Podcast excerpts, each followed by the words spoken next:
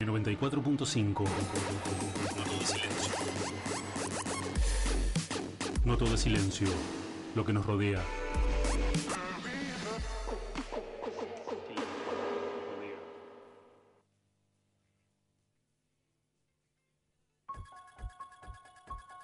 Hola, bienvenidos al programa Misterios Paranormales. Pueden llamarme Mike. Y hoy día veremos de dónde vienen realmente los gatos.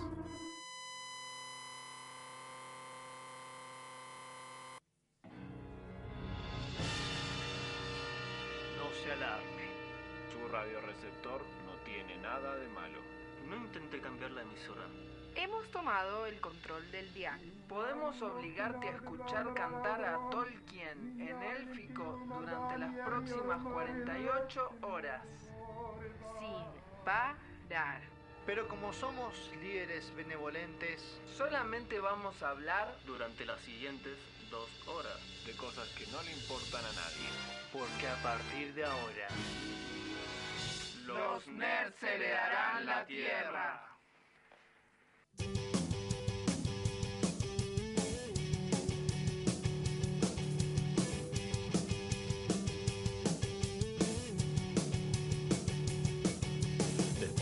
Tercer impacto, cuando no quede nada en pie, seremos el mismo ser, eso lo acabo de entender.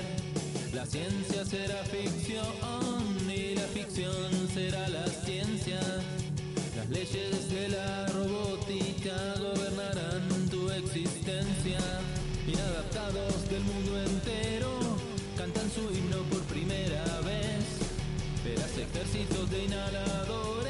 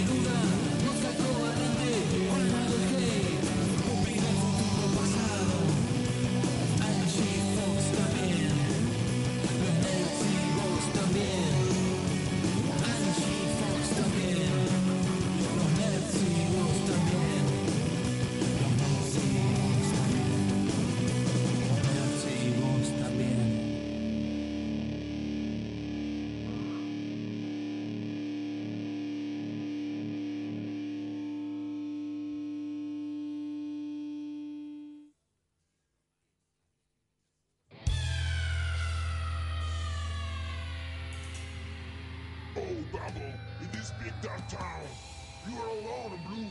What are you going to do?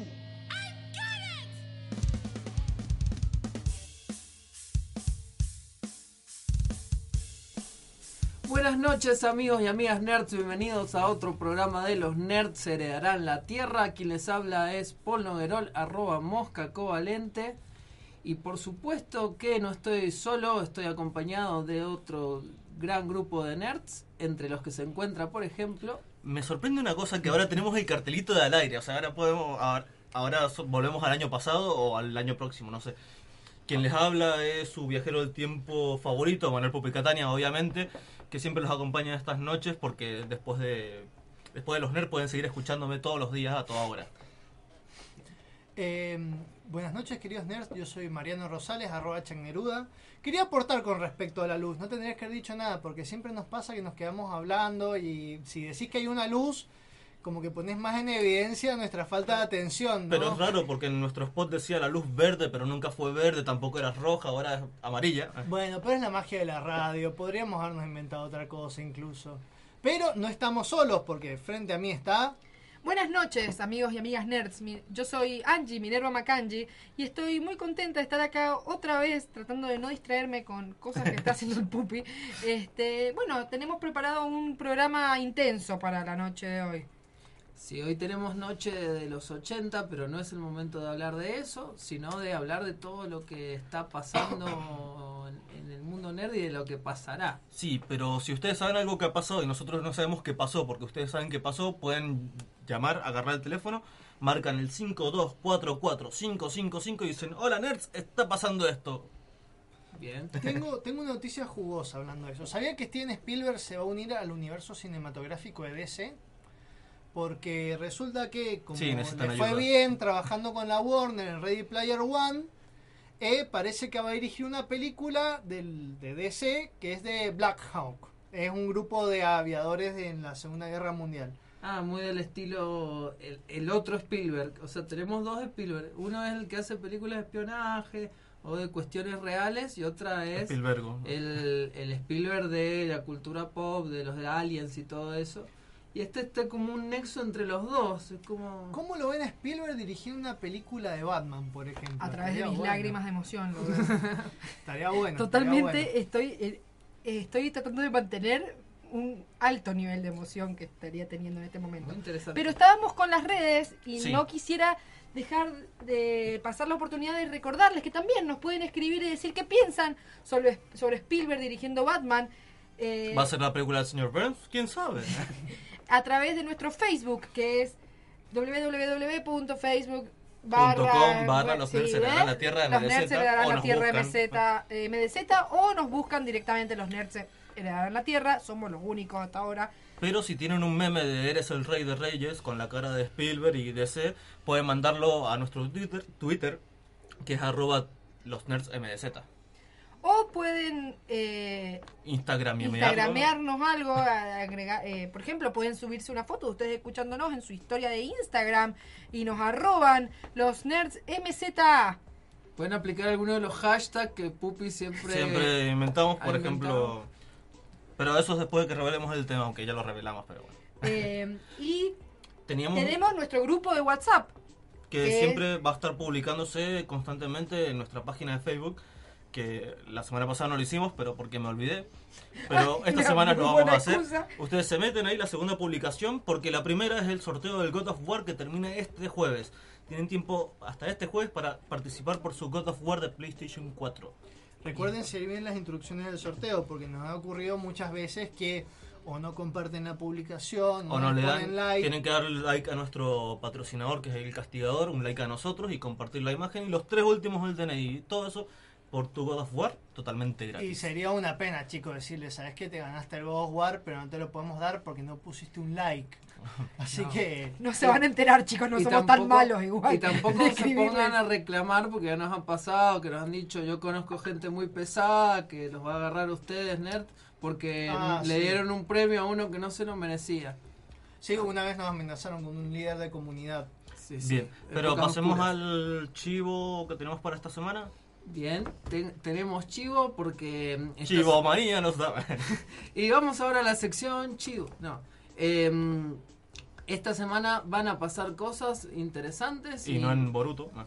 y, y no en ninguna serie de, de anime, sino Puede en pasar la vida también, real. puede Sí, pasar también. también, muy interesante. Sí. Sí, no estamos tan al tanto, pero este viernes eh, 27 de abril a las 20 horas se va a realizar la Feria La Grulla. Es la segunda vez que se realiza, es una feria del libro independiente. Eh, en realidad el evento abarca varias cosas, esta vez va a presentar la Feria del Libro Independiente, van a participar escritores y editoriales mendocinas independientes, van a haber fanzines, libros, eh, intervenciones poéticas, música en vivo y sale 50 dinerillos, 50 grullas, ¿sí? 50 grullas y con la entrada se le entrega una grulla de papel, que eso se usa para pagar adentro del evento.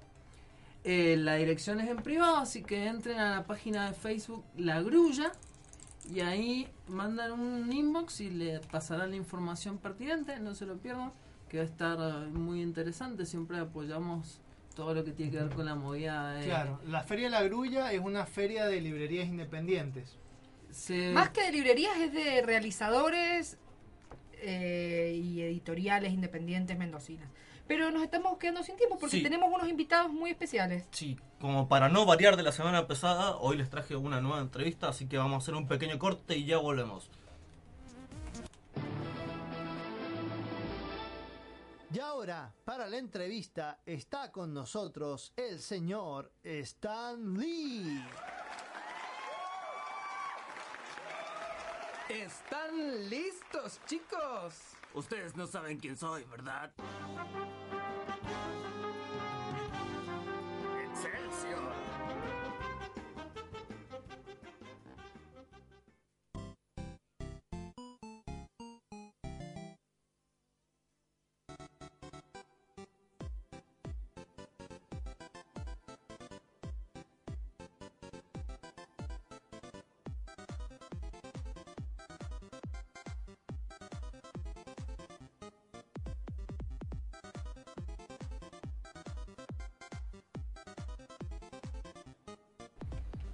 Y ya estamos de vuelta, ahora me adueñé del programa.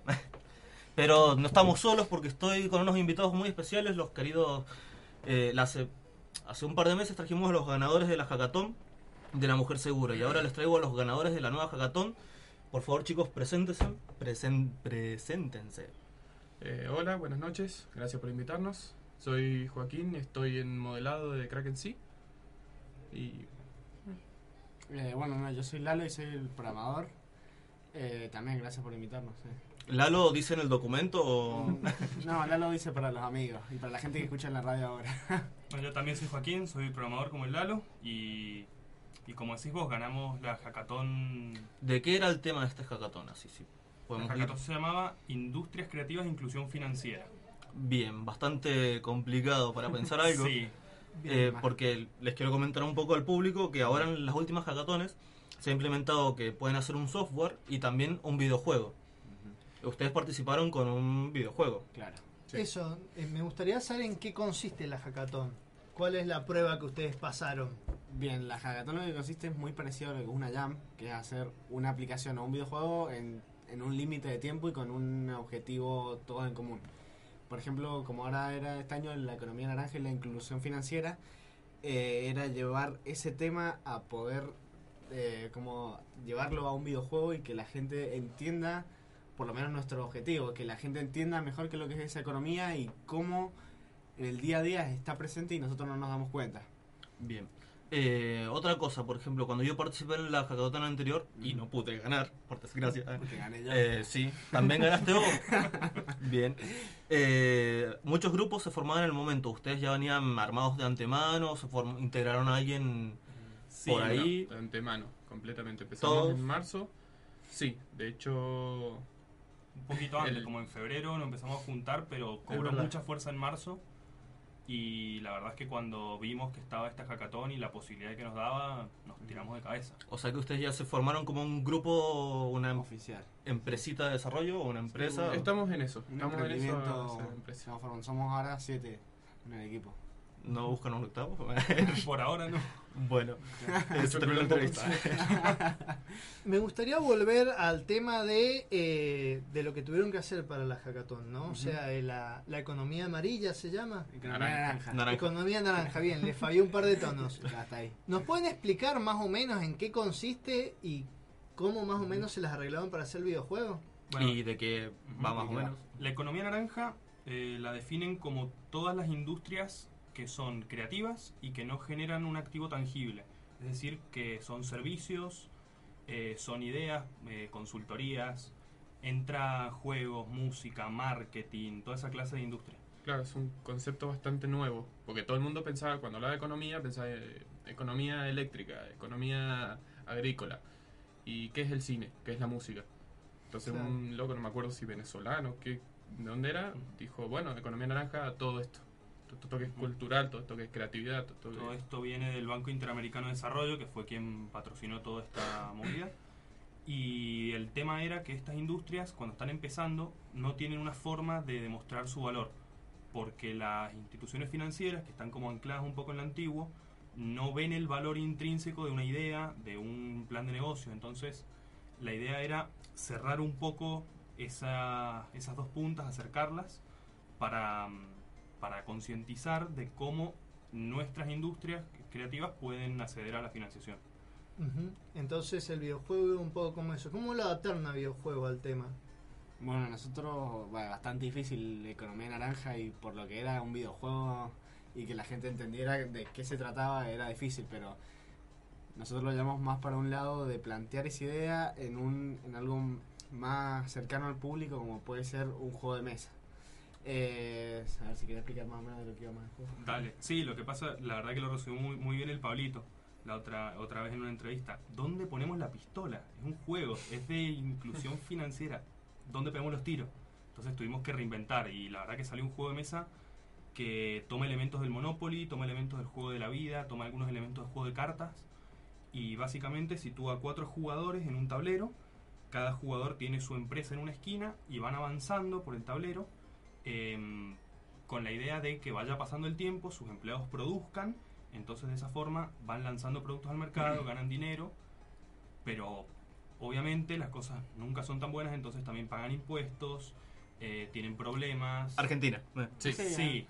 En el tablero hay distintas partes, por ejemplo, vos puedes caer en el banco y puedes pedir préstamos, puedes pedir en, ¿cómo se llama? Eh, AFIP y puedes pagar, te pueden sacar empleados o pagar por el impuesto a la ganancia. Eh, como así puedes caer en el, en, el, en el IP de otra persona en su casa, por así decirlo, en su empresa y tenés que pagar los derechos de autor o le- los terceros que vos le estás le- te está buscando. Bien, y Ya quiero jugar. dijeron, dijeron eh, que era un juego de mesa, pero como un juego como el Llevado- sistema de juego de mesa virtual. ¿no Sí. cierto? Con dados, con, ta- con fichitas, con Claro, cada sí, uno sí. tiene sus cartas. Sí, para los que hayan jugado, por ejemplo, la versión virtual de Monopoly, más o menos una cosa así. Hicimos un esfuerzo en hacerlo bien táctil, en el que no fuera una interfase. Entonces, en el medio del tablero vos ves cómo saltan los dados, eh, ves cómo las fichas saltan, digamos. Tratamos de hacerlo un poquito más cercano a la realidad. Claro. Y en eso tuvimos un apoyo inmenso de los dos artistas, que son Joel y, y Joaquín, que, bueno, hicieron algo impresionante con tales como la, la ambientación. Eh, al Joel se le ocurrió hacerlo estilo maqueta. Entonces empezamos a modelar, nosotros por suerte ya tenemos experiencia en low poly, empezamos a modelar edificios. Eh, explica lo que es low poly porque mucha gente no. Perdón. Eh, un objeto en 3D está compuesto por varias caras. Esas caras son polígonos. Low poly vendría a ser un objeto con alrededor de 300 polígonos. Un, modelado high poly podría tener 16.000. Es como un ogro, tiene muchas capas. Claro. y empezamos a hacer eso. eh, edificios representativos de Mendoza. Como si fuera una maquetita chiquitita de arquitectura. Todo, todo el tablero está, está en el medio de las montañas. Entonces es como que si el tablero fuera propio Mendoza, tenés en el medio el Parque San Martín, tenés la, la Fuente de los Continentes, Los al- portones. los portones, tenés la Casa de Gobierno, la nave cultural. Todo está ambientado en lo que es acá local. Bien, ¿y ya tienen algo jugable o.? Más o menos. Más o menos. ¿Para cuándo lo estarían publicando? Eh, la verdad es que con este tema de la hackathon los tiempos son muy acotados, entonces la prioridad fue hacer un diseño que convenciera, un- digamos, una cosa sólida desde lo jugable y sobre todo que los chicos le pusieran mucha pila a arte, que era lo que nos iba a ayudar a venderlo al jurado. Y el problema con la, con la programación es que vos podés hacer muchísimo trabajo, pero si llegaste al 90% no lo podés mostrar porque aunque esté casi todo no anda. Eh, así que realmente tuvimos que, que usar otros recursos para mostrarlo y que se entendiera la idea. Y ahora estamos en proceso de hacernos un tiempo para terminarlo y realmente lo queremos lanzar. Voy a agregar dos preguntitas. Una, ¿ustedes son muy modestos? O sea, cuando estaban participando decían, no, no gané. O, sí, esto lo ganamos seguro. Eh, sí, lo ganamos, alto equipo tenemos. No, y realmente fuimos con una actitud depredadora. Desde el principio Sí. queríamos ganar. No. Bien. Sí, sí. Eh, la segunda pregunta es, ¿para qué plataformas lo piensan lanzar? Porque, por ejemplo, ese juego me encantaría jugarlo en mi Switch con 8 Joy-Cons y 8 amigos. Entonces, Eh, Oh. Y la opción de sacarlo para Switch siempre está. ¿no? siempre está, pero eh, Nintendo no manda Developer Kits a Claro. América. Eh, quizá no es un juego con, con tanta ambición comercial. eh, es un- tiene un poquito de Serious Game y de edu- Edutainment también. Entonces es un juego que por ahí la idea es distribuirlo lo más masivamente posible. Estamos pensando en una versión gratis en web y si nos da el tiempo y los recursos, quizá una versión también en celular. Un móvil ahí. Porque con, con realidad aumentada eso puede garpar muchísimo. Con relevo, ah, pero ¿algunos de ustedes desarrollan? Sí, yo. Ah, Yo desarrollo. Tenemos acá el, el as bajo la manga. De- desarrollas realidad aumentada. Ajá. Entonces, ¿cómo sería, a ver, cómo sería el juego si lo podemos usar en realidad aumentada? Para los que nos estén escuchando, para que sea una idea, Porque realidad aumentada. Realidad aumentada es cuando vos, por ejemplo, el, el ejemplo más conocido que tenemos es Pokémon Go. Vos encontrás un Pokémon y con la cámara como que lo podés ver en qué lugar está. Realidad aumentada es agregarle elementos a la realidad a través de la cámara, ¿no es cierto? Como que se superpone a la realidad. ¿Cómo sería este juego en realidad aumentada? Bien, en este caso sería más un tablero, entonces este, esta figura tendría que estar en un lugar específico. Entonces, por ejemplo, si esto fuera multijugador y cada uno lo tendría en su celular, tendríamos que poner algún tipo de patrón o, o código que estaría en el medio de la mesa. Sí, o sea, por ejemplo, Es- modelar, eh, hacer el tablero que iría en No. el juego y por sobre eso el teléfono actuaría Sí, arriba. no, no hace falta, en realidad código es una figura que está en la mesa y, el- y la cámara reconoce que en ese espacio tiene que, tiene que dibujarse el tablero. Ah, Entonces, to- algo- todas las personas que tengan el mismo celular y se conectan a la, a la red de juego, digamos, le enfocaría el tablero y ven en tiempo real lo que cada uno está jugando. Y Claro. lo bueno es que es muy accesible porque es tan fácil como imprimir en, en la impresora de la casa un papel con un pequeño código. Eso lo pones arriba de una mesa que no tenga nada y, y ya está. Díganle jugando. eso a Nintendo Labo. no entendieron esa parte. O sea, para que se den una idea, básicamente sería como un tablero que vos lo pones con este código en una mesa y lo podés ver con el teléfono, a través de la cámara. Sí. Es como vos llevás el tablero en ese código y lo ves con el Claro, teléfono. fuera de la mesa va a ver a cuatro chabones con los celulares y un papel y nada más. Bien. si no, también se podría hacer tipo Pokémon Go que no usa ningún código, pero tendría que ser una sola persona, porque eso vos Sí. lo ves en tu celular y ya es muy difícil que todas las personas estén viendo en el centro para que esté en el celular. Claro, no, me parece, a mí me parece dar para mucho más la idea del código. Sí, sí, es como... Compramos unos trípodes. bueno. y lo proyectamos. Eh, las últimas preguntitas vamos. Eh, voy con la pregunta nerd de nuestro querido Juancho, que ya no nos acompaña entre nosotros los vivos, porque está viviendo mejor. Eh, todos los entrevistados que traemos, la mayoría, todos iniciaron un- eh, sus proyectos igual que nosotros. Nosotros los nerds nos formamos con una cerveza arriba de la mesa. ¿Cómo se formó? O sea, la pregunta es, cuando se le ocurrió la idea, cuando dijeron, no sé, Vamos a por hacer ejemplo, eh, esta empresita. claro, vamos a hacer esta empresa, nos ponemos a programar, ¿qué había arriba de la mesa, si se acuerdan? No era una cerveza, lamentablemente. Oh. No era una cerveza, No ¿qué era era? una Porque nos han cerveza. dicho té, nos han dicho vodka, nos han dicho coca. Estoy seguro que era mate, mate había seguro. Sí, Sí. mate. Bien, a los Scorpion. De hecho, Mate y creo que fue más el boca Mate. en boca. Porque el, el Sergio tenía que hacer un juego para una profesora y aprovechó eso para formar un equipo. Y empezó a llamar gente. Empezaron los que contactaron, el, eh, llamó- contactó con el Pablo, con el Lalo, con Joaquín. Eh, me contactaron a mí a través de llamadas. che, ¿te claro. pinta? Sergio, Animate". Sergio el Checho Díaz. Sí. Un saludo porque nos estás escuchando, ahí me está mandando el periodo, dice que le manden fotitos. No, La verdad no es que nos conocíamos todos y un día decidimos empezar a trabajar. Se armó la idea de trabajar primero y después los que empezaron fueron buscando gente. Claro. Bien, y, antes de seguir, porque a muchos de ustedes los conozco por eh, un proyecto que tiene nuestra mi facultad, por lo menos, en la Universidad de Mendoza, es el Club de los Videojuegos, que ahora va a estar iniciando, creo que el mes que viene. El 18 de mayo. El 18 de mayo es una propuesta abierta a todos los que quieran participar en hacer un videojuego. Aunque no sean, sepan programar todo, siempre se les va a buscar su lugar y van a poner su granito de arena o su punto y coma de código. Sí, sí, sí. ¿Algún saludo que quieran mandar, chicos? Eh, no, ese Checho está escuchando. Eh, listo. Listo. Hola, mamá, estoy en la tele. Ah, no. El programa queda grabado. Así que podés mandar saludos.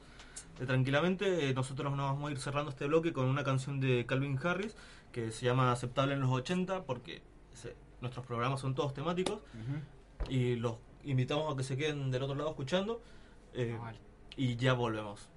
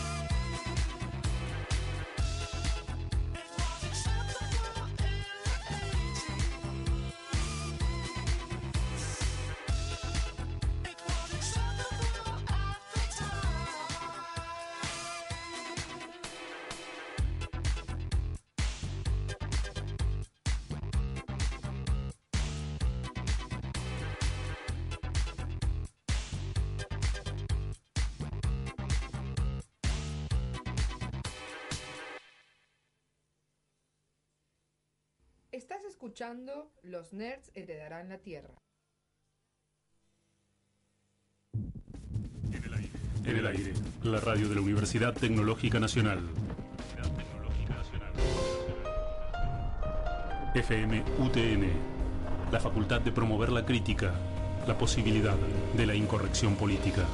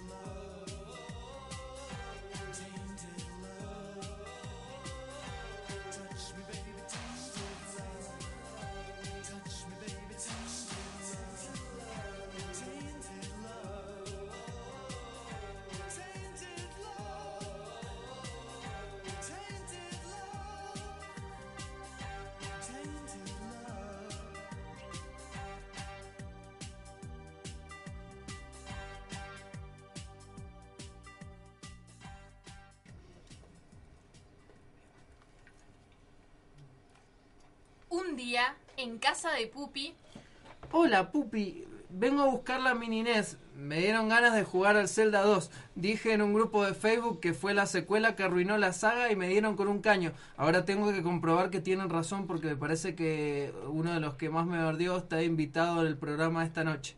Eh, a ver, ya te lo voy a buscar. Espera que termine de arreglar mi nueva máquina del tiempo.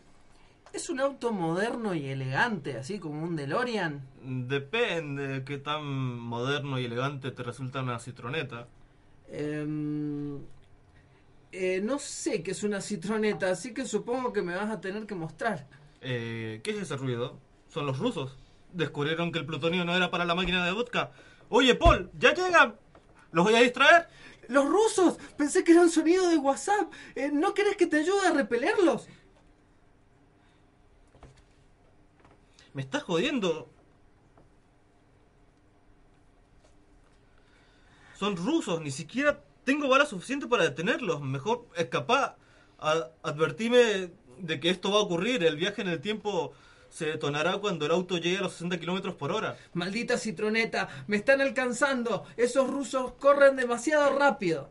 así, Paul escapó lentamente de los rusos y pudo viajar por el tiempo hacia 1800, 1987. Ay, los 80 no se diferencian demasiado de mi presente. La juventud se la pasa jugando videojuegos, hablar mal de la gente de color está mal visto y se teme que la tercera guerra mundial se lleve por delante el mundo. Ah, Creo que es hora de volver. Espera, ¿qué hace Angie por acá? ¡Eh, Angie! ¡Aquí estoy! ¿Quién es ese pibe y por qué el hecho de que agite la mano torpemente me genera algo similar a la ternura? Hola, Angie. Eh, ¿También viajaste al pasado? Espera un momento. Esas ropas, ese gesto. ¡Es mi mamá! ¡Mi mamá se parecía a Angie! ¡Te maldigo, Sigmund Freud! Hola, guapetón. ¡No! Ya he visto volver al futuro demasiadas veces. Disculpe, señorita. ¿Ha visto alguna persona que tenga algún vago parecido a mí? Está ese chico al que apodan larva iónica, pero es un tarado. Mira, ahí viene. Ese es definitivamente el que estoy buscando. ¿Por qué decir que es un tarado? Viene bajando en patineta. Mirá ese pelo. Mirá esas llantas deportivas. Hola, bombón. ¿Cómo estás? ¿Querés escuchar cómo suenan los bajos de mi radio gigante? ¡Y qué sonrisa! No me gusta, no sabe nada de cómics y definitivamente no puedo hablar con él sobre libros. Oh, no. Creo que ahora entiendo todo. Larva, acompáñame. Te voy a tener que mostrar un par de cosas. ¿Puedo buscar mi guitarra eléctrica? Es que toco en una banda mañana. Ay, esto va a ser más difícil de lo que creí. Y así fue como Mosca intentó convertir a su padre en un nerd para poder nacer y restaurar la continuidad espacio-tiempo. No entiendo nada. El personaje principal de Zelda se llama Link. Der Steppenwolf no es solo una banda. Tengo que comprar los cómics de un tal Alan Moore y tengo que estar atento para invertir una moneda virtual que se llama Bitcoin en el 2016. Silencio, alumno. Repita el Konami Code. Ah, abajo, abajo, arriba, arriba, izquierda, derecha. Y así fue como Mosca pudo volver a su tiempo. Al fin pude volver. Muchas gracias, Pup. Olvidé salvar al Pupi. No te hagas problema, estoy vivo. Arrollaste a los rusos cuando volviste al presente.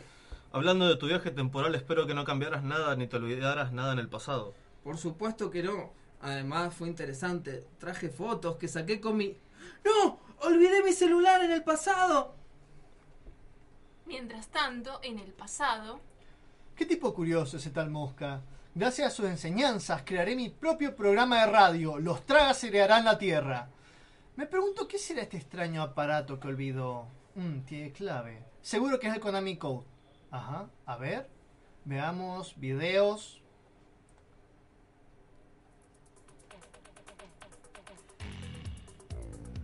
Oh Dios, ¿qué es esto?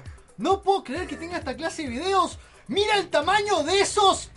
hoy presentamos el día que los nerds heredaron los 80. Bien.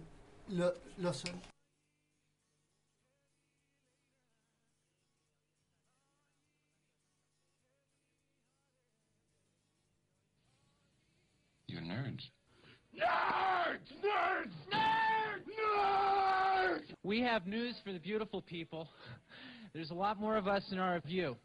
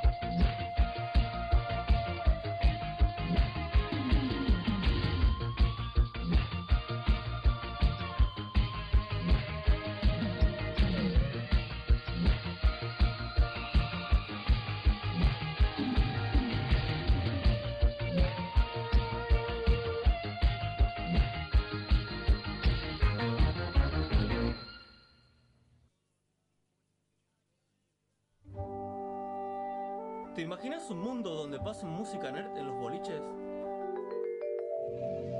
¿Venís seguido por acá? Sí, vengo seguido. Soy amiga del Stormtrooper de la puerta. Esta canción es mi favorita. Así será porque los nerds heredarán la tierra.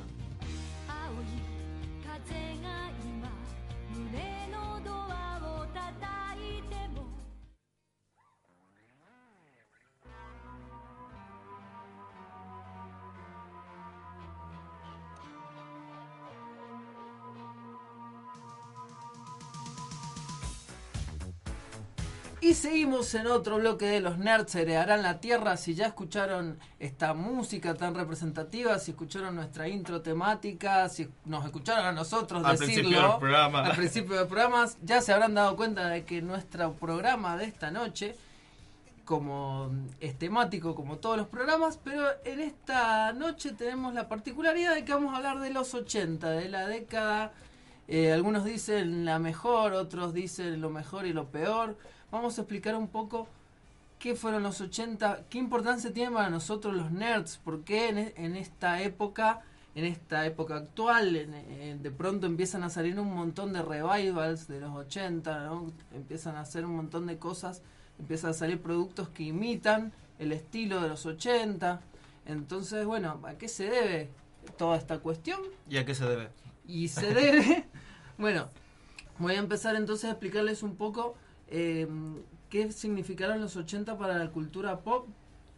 Digamos que la década del 80 se puede considerar en cierto modo como el nacimiento de la cultura pop, en el sentido de, de, de qué. A ver, ¿qué sería la cultura pop? La cultura pop vendría a ser como el culto a las obras que son destinadas a un público masivo. ¿sí? Todo lo que es eh, cultura de masas, todo lo que principalmente en Estados Unidos se considera así, pues en Estados Unidos tienen un, gran eh, incentivo del consumo interno, entonces crean productos para ser consumidos por su propia población. Entonces existían ciertas obras, ciertos mundillos que eran de culto en fines de los 70, que por ejemplo el tema de la ciencia ficción, el tema de la fantasía, los cómics, etcétera, que tenían su popularidad, pero tenían sus fanáticos adeptos muy eh, por ahí escondidos, era como el, loquillo de la clase, el, nerd, etcétera. ¿Qué pasa? En los 80, por una, una serie de factores socioculturales, eh, empieza a surgir, digamos, con más énfasis el tema del merchandising.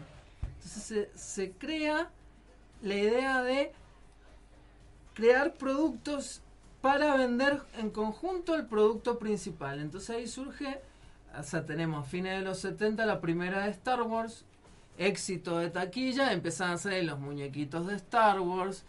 em, Claro, en el año 83 sale el, el retorno del Jedi. Es decir, tenemos en los 80 el fin de la primera trilogía de Star Wars con quizás el personaje más pensado como...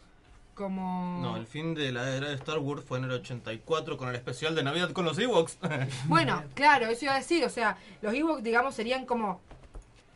El Los otro día Minions. estaba hablando con mi papá y me decía, Minions. pero decime, él justo ahora había visto por primera vez las películas de Star Wars y me dice, pero decime, ¿eso lo hacían para vender los muñecos o no? Porque ¿cómo puede ser que todos sean tan pelucheables, digamos, tan posibles de volver peluches? Es la década, es la década de los muñecos. Todo se hacía para vender muñecos. Descubrieron que vos, al generar merchandising podías eh, generar un gran producto de consumo y muchas de las cosas que eran de culto en décadas anteriores eh, se empezaron a reivindicar y se empezaron a volver masivas y también todo lo que en otra época fue masiva, fue masivo, se resucitó y se llevó a los 80. Entonces, por ejemplo, todo el cine de ciencia ficción medio clase B de la, de la década del 50 que ha tenido éxito, eh, hay un revival, hay un revival del terror, por ejemplo. Eh, surge el slasher, la clásica, eh, digamos, historia del el, el ser que tiene mm, una, digamos, el asesino serial que ataca al grupo de jóvenes. Ese género, digamos, es como un revival del terror de otras épocas, pero aplicado a los 80. Y también estamos en una época donde hay una, en Estados Unidos principalmente, vuelve la oscuridad de las grandes mafias, el crimen organizado, que tenían crack y que tenían cocaína, y eso también influye en el slasher. El, el slasher es un poco la paranoia del, del adicto, de que te ve- va a venir un tipo con una motosierra y te va a agarrar, viste, y te va a Uh. descuartizar. Entonces, Detrás de ti. se revive el terror, se revive el policial también por esta cuestión de, del crimen organizado. Eh, sí, Lo que me comentabas con respecto a eh, la oscuridad tiene que ver con los cómics más oscuros que estuvimos viendo en los 80. Hay dos cosas con respecto a que dijiste se pueden relacionar con el mundo de los cómics. Salió, por ejemplo, la primer Secret War de Marvel, que era eh, el primer gran eh, crossover entre todos los superhéroes, que se hizo en realidad para poder vender los juguetes de Marvel, que no se habían empezado a vender hasta ese momento. Que también leí que eran unos juguetes bastante berreta, pero... Es como los que vas acá al persa y te dice la Liga de la Justicia y tenés a Spider-Man con la moto de Spider-Man. Claro. Que es No. canon, es canon la moto de Spider-Man. Hulk y el auto de Hulk. ¿Por qué Hulk se va a querer subir un auto? Pero lo que pasa es que había todo Porque no eso. estaba enojado.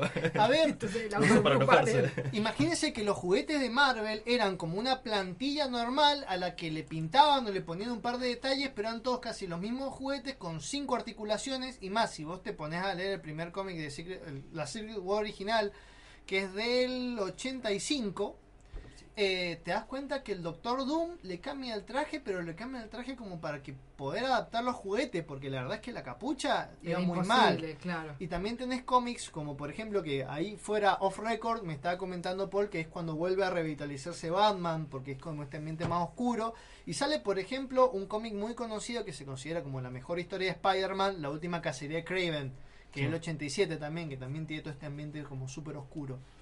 Y también es importante mencionar, eh, durante los 80, que también lo estábamos hablando fuera, eh, es la época de Reagan en Estados Unidos. El presidente Reagan era un presidente que había sido un actor, era muy, digamos, había llegado al, al poder este, con todo, digamos, el empuje propio, digamos, de su condición de actor y de famoso. eh, que bueno, es algo que después vamos a hablar un poco más también en su relación quizás con Trump, según palabras de Spielberg. Este, y era una- un presidente muy conservador. Yo creo que ahí podemos ver una clara relación que se establece entre la cultura pop, que empieza a ser relevante para la política, por ejemplo, y también era como una especie medio de rockstar, porque además tuvo un intento de asesinato. eh, antes de que lo intentaran matar tenía como un 50% de población a favor, después que se recuperó del intento de asesinato tuvo como un 70%, o sea, todo el mundo lo seguía y algo que se puede ver con eso hay una serie que es muy interesante que la tienen como icono de los 80 que se llama Enredos de Familia, Family Ties, donde actuaba Michael Fox de Volver al Futuro y la cuestión es que de qué se trataba esta serie, se trataba de unos padres que habían venido de la época hippie, que eran como súper liberales, la madre era feminista y los hijos que eran todo lo contrario. Entonces, por ejemplo, Michael Fox quería como ser empresario, tenía una hija que era para nada, que era machista. Bueno, eso un poco también tiene que, eh, que ver en parte porque tenemos que pensar que es el momento, digamos, quizás uno de los momentos más fuertes de la Guerra Fría. Entonces, el, la, la relación de lo liberal con, con el comunismo era muy fuerte. También se ve muy bien, y es una serie que recomiendo siempre, eh, la serie de Americans. Es una serie sobre dos espías soviéticos que se van a vivir a los Estados Unidos, eh, encubiertos, por supuesto, tienen hijos. Los hijos no saben que ellos son espías. Y los hijos exactamente son eso, digamos, la hija empieza a ir a la iglesia y ellos no pueden decirle a los hijos no porque nosotros somos comunistas, eh, creemos que la religión es el opio de los pueblos, ¿entendés? Entonces tienen que luchar contra eso y la, toda la época de Reagan, digamos, la, la, eh, la competencia espacial con Rusia, el temor permanente que también tiene que ver con este, este digamos, eh, resurgir quizás de Batman y de muchos eh, y de las historias quizás más policiales que tiene que ver con este temor al espionaje que era muy fuerte. La serie esta, bueno, para mí este, este año sale su sexta y última temporada y ha ganado 800 mil premios y realmente súper, súper recomendable. Bien, otras cuestiones que son importantes de la década del 80. Se- por esta cuestión del consumo, que también tiene que ver, acá tenemos oyentes que están aportando. Acá Gabriel nos dice, la ideología de Wa- de- del marketing, que hacía que vendíamos muñequitos, también viene de Wall Street y las especulaciones. Em, que también es interesante, así realmente no lo vamos a, a- no nos vamos a explayar mucho en eso, pero en cómo hoy en día incluso los 80 ya son directamente un elemento de marketing, se los trabaja mucho de lo que se le llama la- el marketing de la nostalgia, que es digamos la razón por la cual tenemos permanentemente eh, cosas, sobre todo en los últimos años, que nos retrotraen mucho al pasado en general, pero sobre todo últimamente a los 80. Y sí, también como yo estaba diciendo, es un poco como nuestra época, una época también de, de revival y de retomar ciertas cosas y se reverencia en épocas anteriores. Eh, ¿qué en realidad iba a aportar algo con respecto a la tecnología. Porque no solamente hay como un revival, también hay que tener en cuenta que surgen las primeras computadoras, las primeras...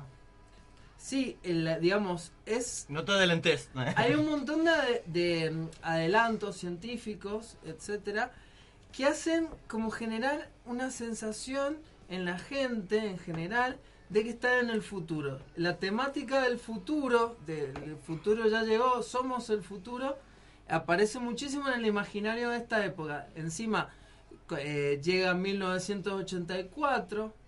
Claro, que es cuando se larga la primer Mac, que está la Claro. famosa publicidad. Hay una publicidad muy famosa donde están, que es como una parodia de 1984 y termina diciendo, bueno, en 1980, eh, George Orwell en 1948 publicó un libro, qué sé yo. eh, no sucedió lo que decía George Orwell, pero sí tenés la nueva Mac.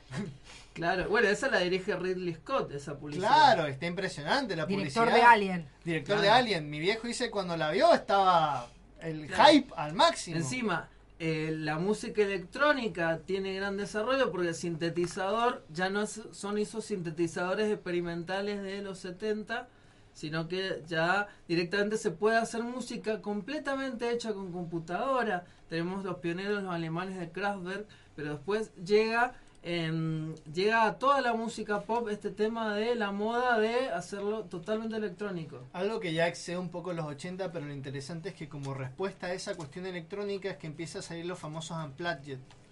Los desconectados. 90. Por eso digo, se va un poco de los 80, pero surge como respuesta a la música sintetizada, o sea, Claro. un unplugged desconectado, totalmente acústico, Claro. para responder Me eso. digo que en los 80 si no usabas un sintetizador no te iba muy bien en haciendo música.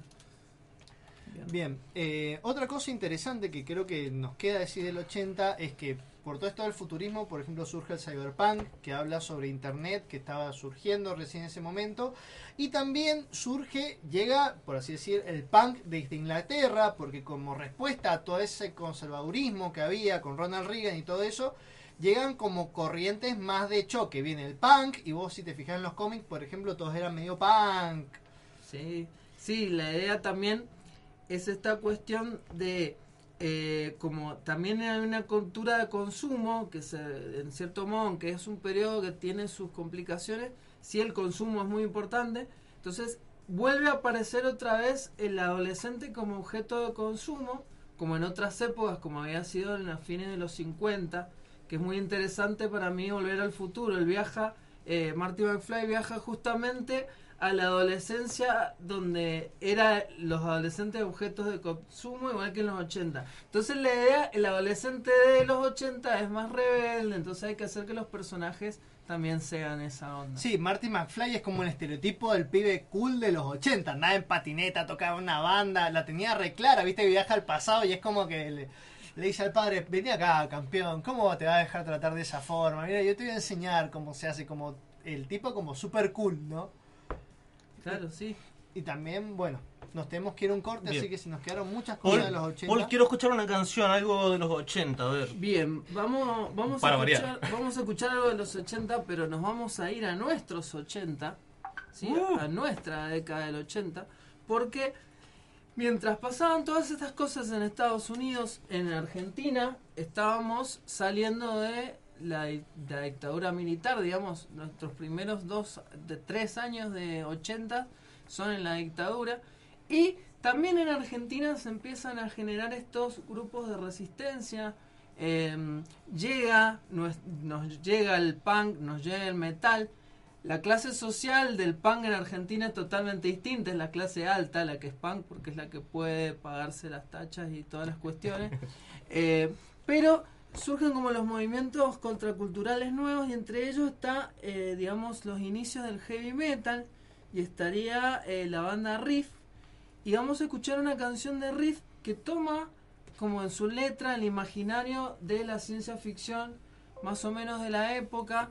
Tiene algunas cosas de Mad Max tiene algunas cosas de 1984 a pesar de que eh, eh, sale dos años antes de la película que se te ponga de moda el tema de 1984 así que vamos a escuchar Pantalla del Mundo Nuevo de Riff que nos habla un poco de esa época.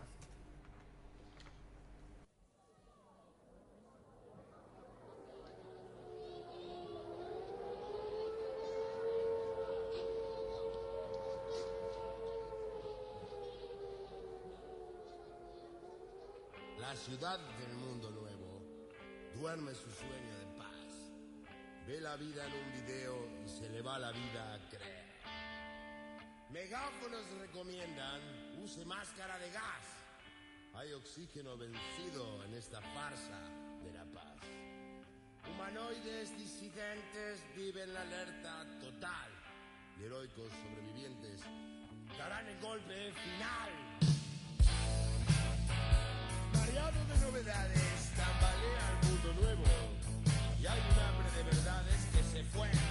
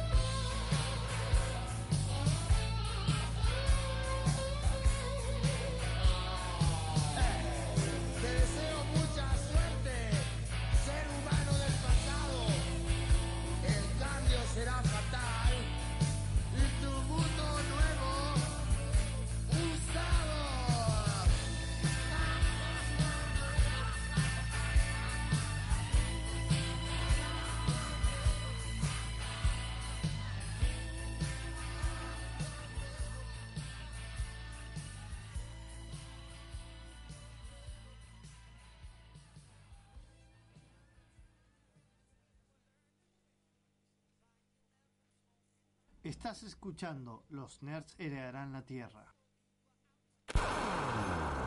Desde la Universidad Tecnológica Nacional, Facultad Regional Mendoza, transmite LRJ 404 FM UTN 94.5 MHz con estudios y planta transmisora ubicados en Rodríguez 273, en la capital de Mendoza, República Argentina.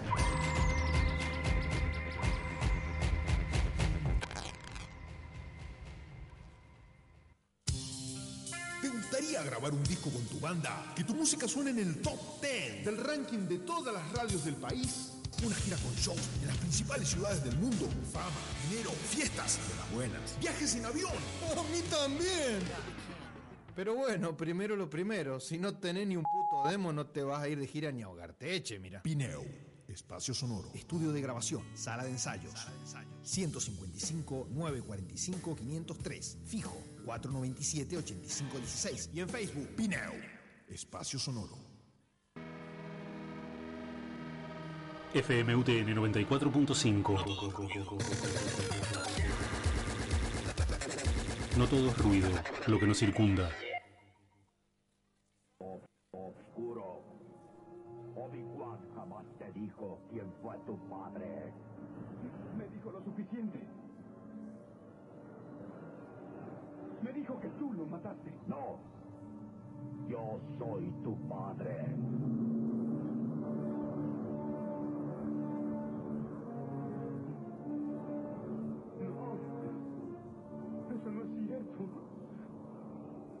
Es imposible. Guíate por tus sentimientos y sabrás que es cierto.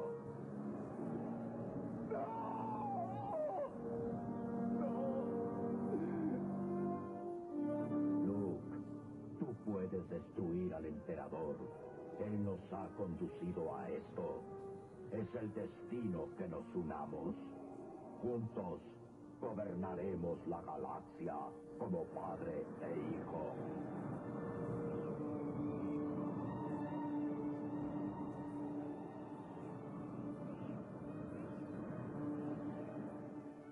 Ven conmigo. Es tu única salida.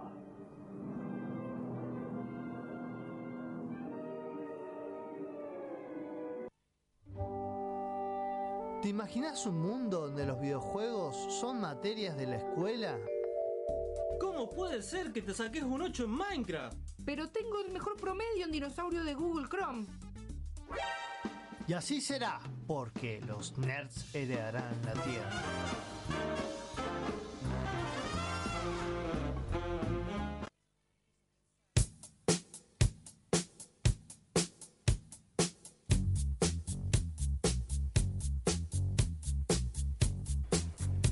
En otro bloque de los nerds heredarán la tierra. Hoy estamos hablando de los ochentas, de esa década tan maravillosa, tan querida, tan añorada al día de hoy. Y han salido mm, algunos productos, de- ah, productos relacionados con la década del 80. Eh, está como de moda hacer, si vos ahora sacás una película basada en los 80 seguramente te va a ir bien. Sí, digamos que estamos pasando una etapa como bien de nostalgia ochentosa últimamente. No sé si diría que se inicia con Stranger Things, pero sin duda Stranger Things es como el, digamos, eh, la producción paradigmática en este, este sentido, digamos. Eh, toma todos los elementos clásicos de todo lo que podríamos considerar clásicos de los 80 y de alguna manera lo reconfigura y nos los vuelca en un festín de nostalgia absoluta. Eh, es interesante hablar de eso porque ¿qué es lo que nos lleva a sentirnos tan nostálgicos de los 80? Sobre todo a los millennials que nunca realmente vivimos en los 80. Porque cuando uno piensa en la nostalgia es lógico pensar, bueno, lo que pasa es que es la nostalgia de la infancia, ¿no? De los 80, de, de cuando eran chicos, digamos, éramos chicos, pero la realidad es que muchos de nosotros no habíamos ni nacido en los 80. Por lo tanto, no queda muy claro cuál es lo, que genera tanta tanta atracción. En parte, hay, bueno, es un fenómeno que se está estudiando y hay algunas teorías. La que para mí era como más interesante era esta cuestión de la, una época dorada del entretenimiento, en el sentido de que es la época que ve surgir las más grandes eh, historias quizás de aventuras de la mano de Spielberg, por ejemplo, que aún hoy es como una figura muy importante dentro Sí, del cine quería- de, de aventuras. Sí, quería aprovechar un poquito para explicarte qué es lo que hizo, qué es lo importante que hizo Spielberg. Lo que hizo Spielberg es que las historias que se venían haciendo en la década del 70 eh, a nivel clase B, que eran historias de culto, y todo lo que había sido de culto en años anteriores, como los relatos de aventuras, los grandes seriales de los tipos que luchaban contra los rusos, etcétera. Lo que hicieron Spielberg y George Lucas fue como agarrar toda esa tradición de la cultura pop de otros años y hacerla con buen presupuesto, digamos, con realmente una plata, en, en los 80, en el presente. Entonces volver a traer eso, entonces medio que crearon la cultura pop. Era, hagamos esto que antes hacía medio trucho, hagámoslo con toda la plata y encima aprovechemos para vender lo máximo posible de otros productos relacionados. Entonces crearon en cierto modo ellos son como los responsables de, de la cultura pop, que ahora medio que se están como quejando de eso, como que reniegan un poco. Bueno, Spielberg más o menos, digamos, eh, vamos a hablar Ahora se enseguida de sumó, Ready sí. Player One, que Sí. ha tenido, bueno, bastantes críticas, de hecho, porque lo consideran una especie de, de autobombo, digamos, de Stephen King, de Stephen King, de, estaba justo pensando, de, de Steven Spielberg, pero en el caso, por ejemplo, que estaba justo pensando lo que iba a decir a continuación, es sobre, sobre Stephen King, como también Stranger Things de alguna manera bebe de Stephen King y de, de Steven Spielberg principalmente. E incluso otra eh, producción pre- eh, bastante reciente que nos trae de vuelta a los 80 es el caso de It de Stephen King, que de hecho originalmente estaba situada en los 50. Digamos, la, la historia de los niños transcurre en los años 50 y la historia de los adultos en los 80. En parte, obviamente, han decidido hacerlo como lo hicieron para que la historia de los adultos, que va a ser la segunda parte, transcurra en nuestra época y bueno. Pero también hay una cuestión de esta cuestión de los niños en los 80, los niños jugando y, y- y luchando contra eh, enemigos, que es algo que evidentemente llama la atención, que sea los Eh, Goonies. sí, el género niñitos en el bosque, que es un género que a mí me gusta mucho. Y el padre Gracia. Lo que pasa es que tiene que ver con eso que decía Sí, sí. Paul de que el de que el niño era estaba el mercado dirigido al niño, entonces la idea del niño que se enfrentaba contra los rusos de, era yo me imagino que era por eso. Sí, por la- supuesto. La idea es que tiene que haber un personaje que identifique a la audiencia que está dirigido porque es un producto de, de consumo totalmente pensado para eso. O sea, si no tenía un muñequito, el producto medio que no, no, no funcionaba. Entonces todo estaba en base a eso. Las series de animación, el He-Man es un juguete. Sí, lo pensaron para hacer juguetes. Sí, igual que Mucha- Transformer. algo que pasó mucho en los 80 es que muchas de las series populares en televisión tenían algo que nosotros estamos haciendo ahora mismo y no lo hemos presentado, que se llama un crossover. ¿Por qué? Porque estamos acompañados en este bloque. Antes de seguir, quiero presentar a nuestro invitado. Está contenido en hablar, ¿viste? Sí, está ahí. Eh, vamos a presentar este bloque que llamamos eh, Mate con Nerd, Game- Gamer con Nerd. Nerd con eh, mate, pero no hay mate. No hay mate, No hay pero mate. hay- hay- siempre hay uno guardado ahí. Por ahí debe haber. Bonfus. Así que bienvenido. buenas noches, gente. Gracias por la invitación. Eh, soy de Gamer Combate, que nos pueden escuchar en la misma radio UTN 94.5 FM. Todos los sábados. a las 7 de la tarde. Que nos centramos 100% en videojuegos. Lo demás lo dejamos a ustedes porque yo de películas, cómics leo, consumo, pero no estoy tan metido. Eh, también soy programador y desarrollador en Crios Devs, que realizamos videojuegos. También soy programador de frontend en trabajo aparte. Estudio la UTN y por las noches, mientras sueño, las pocas horas, soy Batman. Eh, Bien. Muy bien. Todos Los fines de semana juego de of Empires 2. Bien, Bien. muy bien. Eh, Bueno, una, una cosa que quería aclarar, eh, que ahí está viendo en los comentarios, el, el género de los 80, eh, la popularidad esta, no empezó tanto Stranger Things, lo empezó más que nada lo que fue, ya venía de antes, eh, Tron, ya se estaba haciendo la cultura internet, ya estaba Rick Ashley metiéndolo, Kung Fury eh, fue financiado totalmente por la comunidad, por la, el amor de los 80, y perdón que todo No, esto no, está hablar de bien. la Claro, me refiero que lo llevó más a lo mainstream. El, Sí, pero el también yo, yo- yo veo que seguía la misma línea, porque ya se estaban consumiendo varios medios de los 80, por ejemplo, Dark salió más o menos igual que The Stranger Things, eh, la música ya así, eh, saliendo, Vaporwave fue un género que se basa en la, en la nostalgia, en tanto de los 60 como de los 80, eh, basado en el consumismo puro, eh, pero más que nada lo que yo veo, porque lo había dicho lo de los millennials, eh, yo nací en los 90, tampoco vi los 80, aunque del 90 al 2000 consumimos muchas cosas de los 80 porque no tenía cable y lo que salía eran las películas de, de la serie He-Man, salía el Kid del Auto Fantástico, eh, MacGyver y todo eso, eh, con la voz de Goku. O MacGyver, como lo llaman ahora. Eh, el equipo A también, que asqueroso el nombre. Eh, yo creo que lo que más está pasando con los 80 es, es la, la sensación de nostalgia, lo que recordamos de los 80 más que los 80 en sí. Esta cosa de poner luces neones, poner referencias, y que muchas veces no fue de los 80, no, no hubo esas cosas en los 80, pero que me molaba en los 80. Como en los 80 pasó, como dijeron antes, volver al futuro, con los años 50. Claro. Es Es, el lo que- imaginario el de los 80, Claro, no los eso 80. que se ha rescatado. Y justamente eso habla eh, la ficción, porque es tanto novela como película, la que vamos a hablar, Ready Player One, del escritor Ernest Klein, es la original, la obra original, la novela. Eh, estuvo publicada en 2011, Ernest Klein es el primer libro de Ernest Klein y él se declara amante de los 80. Es más, tiene un, tiene un DeLorean, sí, tiene un DeLorean modificado para que se parezca al de Volver al Futuro con calcomanías de los cazafantasmas. Ah, a todo esto. Yo algo que a ustedes les van a encantar, pueden conseguir su DeLorean hecho a medida por 50 mil dólares. Impresionante. Así que bueno. En el precio de la historia veo uno por 20. ahora... Esos datos que uno tiene que ir anotando. ¿Cuánto te cuesta ser Batman? ¿Cuánto te cuesta Es importante, es muy importante. Sí, sí, sí. ¿Cuánto te cuesta hacer un- tener un DeLorean? Bueno, así que eh, estábamos hablando de que, bueno, esta novela fue adaptada. Es interesante porque estaban diciendo que era como Spielberg haciéndose autobombo. Pero también hay que tener en cuenta que Spielberg no fue la primera opción para ser director. Pero estaban buscando más, está intentando evitar a Spielberg. Porque Sí. justamente Es lo más obvio. es lo más obvio, pero al final quedó Spielberg y es más, una de las condiciones que había puesto al principio era que no nombraran ninguna de sus películas y llegó un momento donde el departamento de arte le empezó a pasar tantos folletos que dijo, bueno, ya está, metamos al gigante de hierro, no importa, también hay que tener en cuenta que muchas licencias no pudieron conseguir. Es muy raro porque Gente del Hierro es de los 90, Sí, claro. no es de los 80. O hay algo que no sepa de los 80 de Gente Eh, del no, no, no es de los no, no es de los 80, es de los 90. Ah, y, y es verdad que en Ready Player One hay referencia a los 90. Porque Claro. es un imaginario de la cultura pop que Pop. agarra de, de todo. Sale Overwatch, así Claro.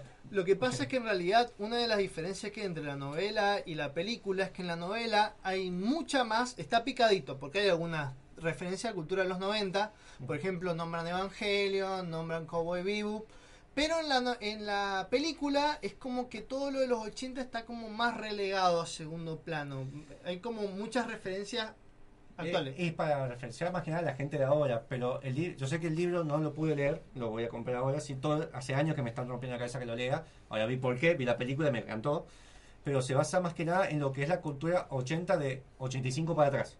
Alguna cosa más nueva, pero casi todo lo que hablan de juegos dentro de la película es de 85 para atrás. No sale Sega, no salen cosas Nintendo, salen referencias como escondidas, pero no sale directamente una NES, no sale directamente una, una Sega, Genesis, no, no sale una Master System, no. una Famicom. Está Ah, bueno lo que decís porque hay como una idea de los 80. eh, en realidad, como que existen dos 80 en la vida real. Está como el, el comienzo, 1980. Por ejemplo, la serie Freaks and Geeks está inventada en ese año y es muy distinto ese 80 que, por ejemplo, el de Stranger Things, que son dos Sí. o tres años después. Además, eh, Stranger Things, en verdad, es más horror, como dijiste, más parecido a lo que es Stephen King. Claro. Eh, eh, Ready Player One hace más referencia a lo que es el género cyberpunk, que el género cyberpunk empezó en los años 60-70 con el autor este, que no me acuerdo el nombre de la de los, eh, los androides Philip K. Dick. Claro, que- pero es como los 80. Ahí empezó a generarse el 80, fue la popularidad, como pasó con mucha futurología y demás. Eh, En realidad no es tan así. Pero el, el tipo que lo escribió, de hecho, uno puede leer la entrevista que le hicieron en los 70, es Matrix. Lo que le dijeron que el chabón estaba enfermo. Claro, sí, pero Dick es que- como un adelantado al Dick cyberpunk. es un adelantado, pero en realidad el un cyberpunk precursor, tiene como, digamos. claro, tiene como su inicio con el neuromante de William Gibson, Claro, que es el ah, 80. o Blade Runner. Blade Runner también más o menos de la misma O época, in pero, claro, en la cultura japonesa. pero la película, porque en realidad el libro de el libro de Sueñan los androides con ovejas eléctricas está más tirando ¿De para los 60 o 70 el libro ese? eh, los la 60 verdad que no tengo muy que- bien el año, pero Parece que es de, de finales de los 50 es, a an- 60. es anterior, Se pero va, tira más para el lado de la New Wave, que es un Sí. movimiento anterior que para el lado del Cyberpunk. Y en la 68. novela 1968. Ya estaba muy- y en la y Cuando terminaron los hippies, ¿viste? Sí, lo sí, que- que, lo que tiene decía que ver con la Cyberpunk- ciencia ficción. Lo que decía. Cyberpunk es muy interesante porque la, la película tiene mucho más el tono de Spielberg de positivo, es como una aventura. Sí, no, porque a ver, estamos en un mundo distópico, que va a ser que se va a hacer eso, pero no es tan cyberpunk por el lado, porque muchos lo quisieron vender como cyberpunk, eh, de hecho se categoriza, lo buscan como cyberpunk, porque cyberpunk se basa mucho en lo que, qué nos hace humanos y se basa mucho en que la tecnología hasta qué límite nos hace humanos o no. No tiene tanto ese planteo, no sé en el libro, Ready Player One, sí en el mundo distópico, que estamos todos conectados a tecnologías, pero no lo veo tanto de ese lado. Eh, ahora están saliendo muchos subgéneros, que es el, bueno, como dijiste, New Wave, New Retro Wave, creo que se llama así, subgénero. Está el Vaporwave, eh, está el Retro Wave, así hay un montón, hasta existe el Simpson Wave, no me preguntes por qué. Sí, sí, eh, pasamos Simpson Web en nuestro programa de Simpson. ¿Ah, sí? Sí, Ah. dentro de la música, sí, a- Claro, pero es diferente. La, la New Wave en la ciencia ficción no es lo mismo que en la música. Claro, pero por eso sé que se llama Red, eh, era New el New Wave, pero es como New Retro Wave. De hecho, es como que usa esa mezcla de New Wave con princi- muy principio de los 80, del fin de los 70. ¿Pero dentro de la ficción o de la música me estás diciendo? No, de la música y de la cultura. Ah, como que ah, son sí. esos géneros que No, abarcan porque varias en la ciencia ficción es otra cosa. Pero ah, sí, bueno, no, no, ahí no, es tu área. con lo que decía, claro, pero con lo que decía el cyberpunk es muy interesante porque en la película se ve este mundo distópico, ¿no? Se ve como un tinte negativo, una crítica a la tecnología, pero a comparación de la novela está como Sí. mucho más suavizado, está, Ah. tiene muchísima más, eh, por eso te digo que a- eh, capaz que yo cometí el error de haber visto la película apenas terminé de leer la novela. Claro. Pero a mí me resultó Ah. como la Lo novela siempre mucho más, es- sí, mucho más eh, positiva que en la, en la novela directamente el tipo es un drogadicto. Sí. No es un drogadicto no porque se droga, aunque en un momento sí se droga, que ahí es cuando yo agarré la novela y dije, sí, esto es cyberpunk, cuando se empezó a drogar me di cuenta. Pero bueno, eh, el tipo es un drogadicto, se mete a Oasis y sabe que es una droga y que es adicto a eso. En la película se toca eso, pero un poco más Y porque saben que si no, no pueden vender LOL y no pueden vender otros juegos para meternos. No, pero es también un espíritu clásico de, de Spielberg, digamos. Te- tenés- no, esa, esa cuestión como, como tan brillante aún a pesar de, de todo, ¿no? Optimista, Exactamente. inocentona. Yo estoy pensando, no sé, en una película, Familiar. una de mis películas favoritas de Spielberg, Caballo de Guerra, que es de los 2000. Mm. Y una historia terrible, trágica, llena de guerra, pero aún así con ese mm, tono de... Sí, en, de- en inglés de- se llama lighthearted, es como Ajá, sí, liviano y como de que- corazón puro. Sí, Sí, sí, Eso- exactamente. Eso, comparto con vos, porque el libro, eh, la película por lo menos, termina con un mensaje muy que, que es lo que a mí también me pega más por el lado de que desarrollo videojuegos y demás, sobre eh, este, pe- este, el hombre este que, uy, me olvidé el nombre, el que... Halliday. Halliday, que como su punto de vista, el de- a qué, qué hace el crear, por qué desarrolla, todo ese punto de vista que la película termina con todo un mensaje rodeándolo de eso, eh, es como que tenía muy optimista. También la película no podía tocar creo que ciertos temas porque lo quisieron vender para chicos de 13 años, para adelante, por este tema de los millennials y demás. Sí, que también es el público al que están dirigidas las películas de los 80 que tanto sí. reverencian. Eh, Porque sale Blade Runner, la nueva, y Sí. los millennials la putean. Sin Claro. embargo, es buenísima porque dicen que es lenta. Blade Runner original era lenta también. Sí. Ghost in the Shell era lentísima. Sí, son también dentro de, de esa bueno. época son excepciones. Son otro otro tipo de cine que se hacía también. Así que Eh, bueno, contanos sobre tus impresiones generales de la película. Una cosa que no noté, también no soy tan metido en, en el mundo de Spielberg, no noté tanto eh, egocentrismo de él. Sí vi que, a ver, como que veo que lo obligaron, vi el DeLorean, eh, Jurassic Park, alguna referencia, y el hombre gigante. Después como que se nota que él trató de evitar eso. Mucho. Trató de evitar ET, muchas películas, hasta se nota que trató de decir, bueno, vamos a poner una escena de Stephen King, así se dejan de romper las pelotas. Eh, pero está muy bien llevado. Las referencias que hablan de videojuegos es la primera película que tiene, sacando un mundo, eh, Warcraft, que no cuenta porque es ese juego. Eh, pero es la, la primera película que veo que cuando hablan de cosas tecnológicas de desarrollo de videojuegos, cuando hablan de videojuegos en sí, sus referencias, que no es muy Marvel de decir, eh, miren, vieron esta música popular que escucharon, miren, nosotros también escuchamos porque somos superhéroes y escuchamos lo mismo que ustedes. Acá las referencias tienen mucho sentido, los acertijos cambian, me dijeron que cambian según los libros. Eh, cambiaron, pero por una cuestión de, de Pero ritmo. cambian, son diferentes. Son diferentes porque en el Bien. libro tienen mucho. A ver, a mí me dio risa que la carrera por descifrar un acertijo se volvió una carrera literal. Está bueno porque nunca me había pasado, hace, hace mucho me pasaba, de ver una película, te presentaba acertijos y mientras estaba viendo la película estaba tratando de resolverlos y miraba, entendía los por qué.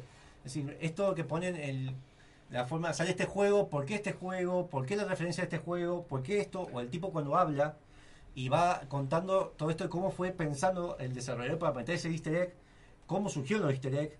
eh, todo eso está muy bien llevado, eh, no tiene no noté ninguna información falsa o que decís, y esto no, no debería, como me pasa en otras películas. Eh, los, el papel de los acertijos en la película es igual al de la novela. O sea, eso está sacado de la novela y en la novela la ventaja que tiene por la cuestión de ritmo, por la cuestión de ritmo es que tiene tiempo a explicarte las cosas. A ver, yo, yo sé lo que es PvP, yo sé lo que es juego de rol, lo que es subir de nivel.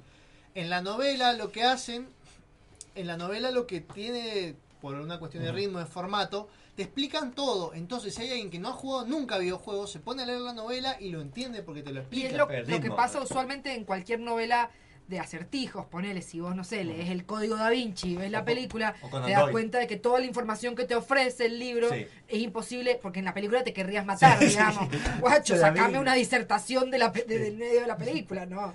Eh, algo también que no- eh, noté mucho, eh, está muy llevado con respeto además la cultura de los 80. eh, ya empieza a ver con la música que fue dirigida con el mismo que hizo la de Volver al Futuro, la misma banda sonora, el que mismo que manejó esa banda sonora.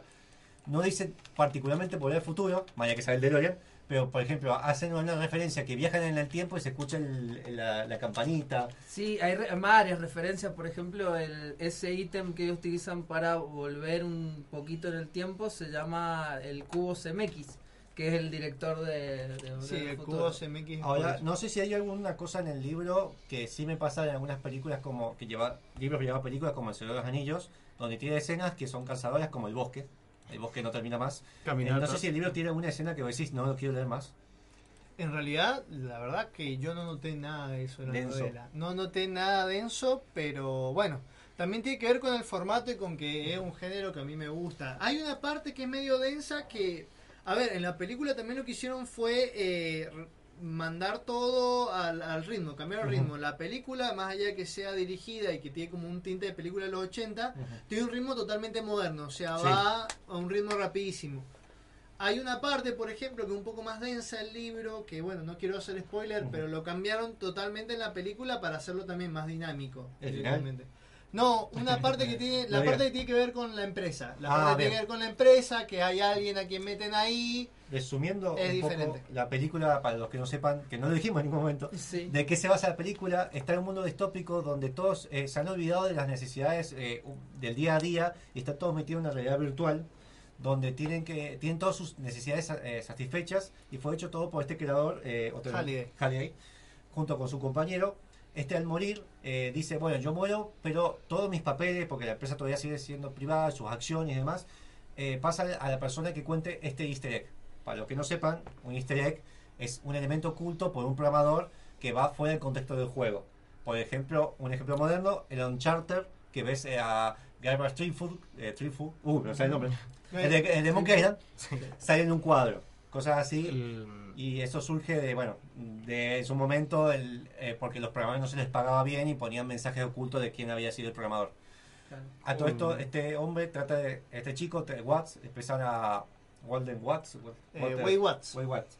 Trata de encontrar, eh, ser, encontrar este puzzle, no quiere ser el dueño tampoco, pero no quiere que una empresa, que es como la competencia de ese juego, que quiere ser dueña para meter publicidades por todos lados. Vaya, eh, en, diciendo de manera sencilla, se mete a una especie de mundo virtual que vendría siendo como un equivalente a Internet, solamente que es una realidad virtual. Y hay una empresa que se quiere apropiar de Internet. Google. es como Mini Espías 3. Es como, en realidad, ¿sabes qué? Me hizo acordar mucho al tema de la... la el- hubo un debate ahora hace poco, la Internet... Ah, que van a restringir el acceso, que van a vender paquetes.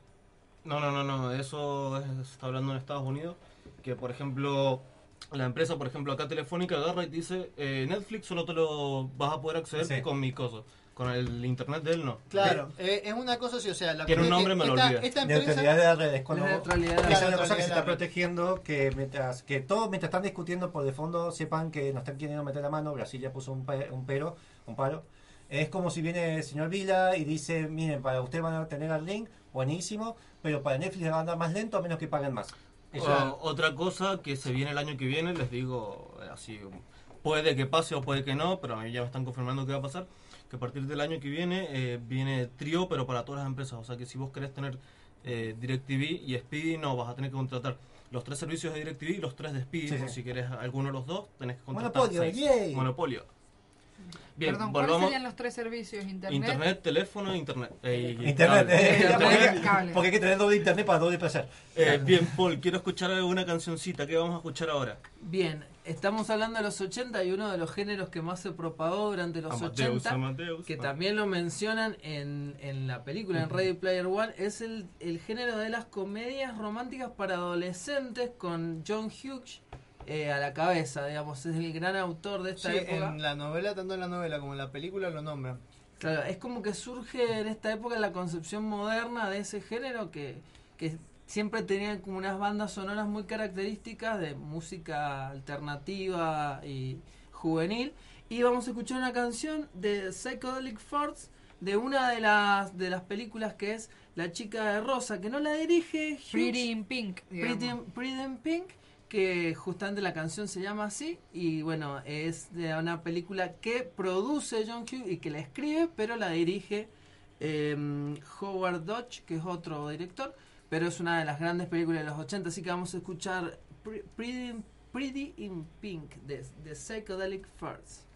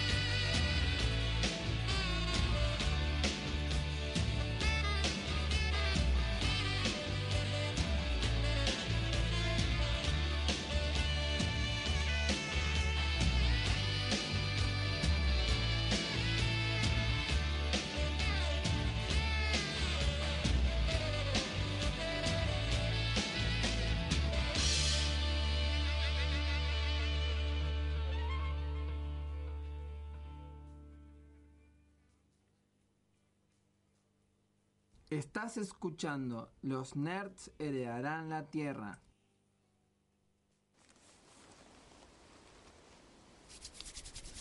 Uf, se puso fresco. Mmm, está como para un vinito. Y para acompañarlo tengo una receta mortal. ¡Sí! ¡Qué rico! Buena música. Se armó esto. No es lo mismo el otoño en Mendoza sin la culpa es vino. Volvemos todos los miércoles de 20 a 22 por FM UTN la 94.5. En el aire, la radio de la Universidad Tecnológica Nacional. UTN, la facultad de llegar a todos lados, la posibilidad de ser escuchados.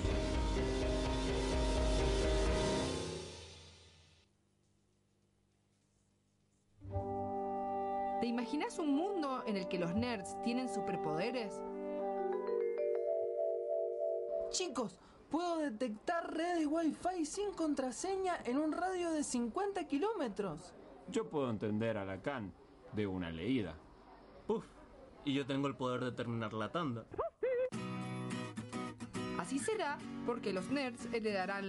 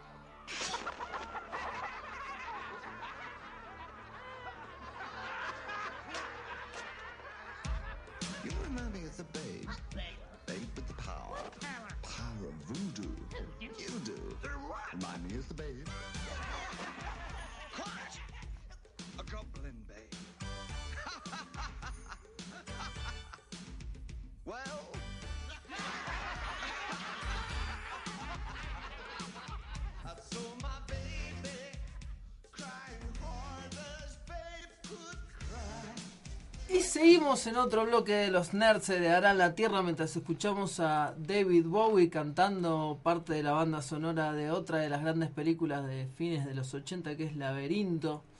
em, con marionetas muy interesantes y con uno de los grandes villanos. Marionetas, lo, el personaje recurrente de la época. Claro, una película eh, de Jim Henson de la época en la que, digamos que no le- la computadora no estaba tan avanzada, los efectos por computadora eh, se veían un poco decadentes y los grandes efectos especiales se hacían analógicamente con marionetas y uno de los grandes fue Jim Henson.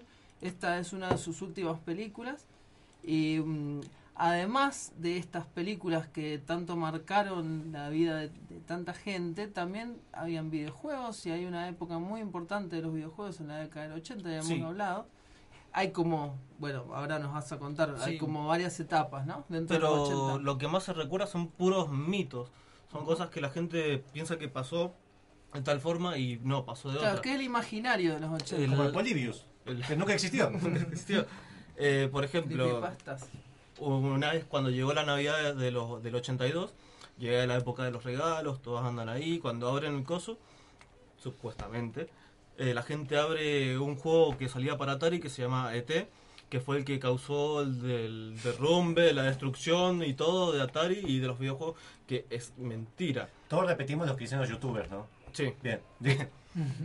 El problema es que acá empiezan los más, los más grandes mitos de, de la época, que muchos dicen que ET fue el que arruinó Atari, el que lo destruyó. Y, y ET es como esa obra incomprendida, ese alguien que ese pez fue al agua en un mundo que no comprende.